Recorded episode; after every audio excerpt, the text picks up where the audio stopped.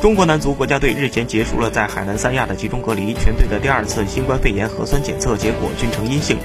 这也意味着国足新帅李铁上任后的首次集训就此结束。国脚们也返回各自俱乐部报道。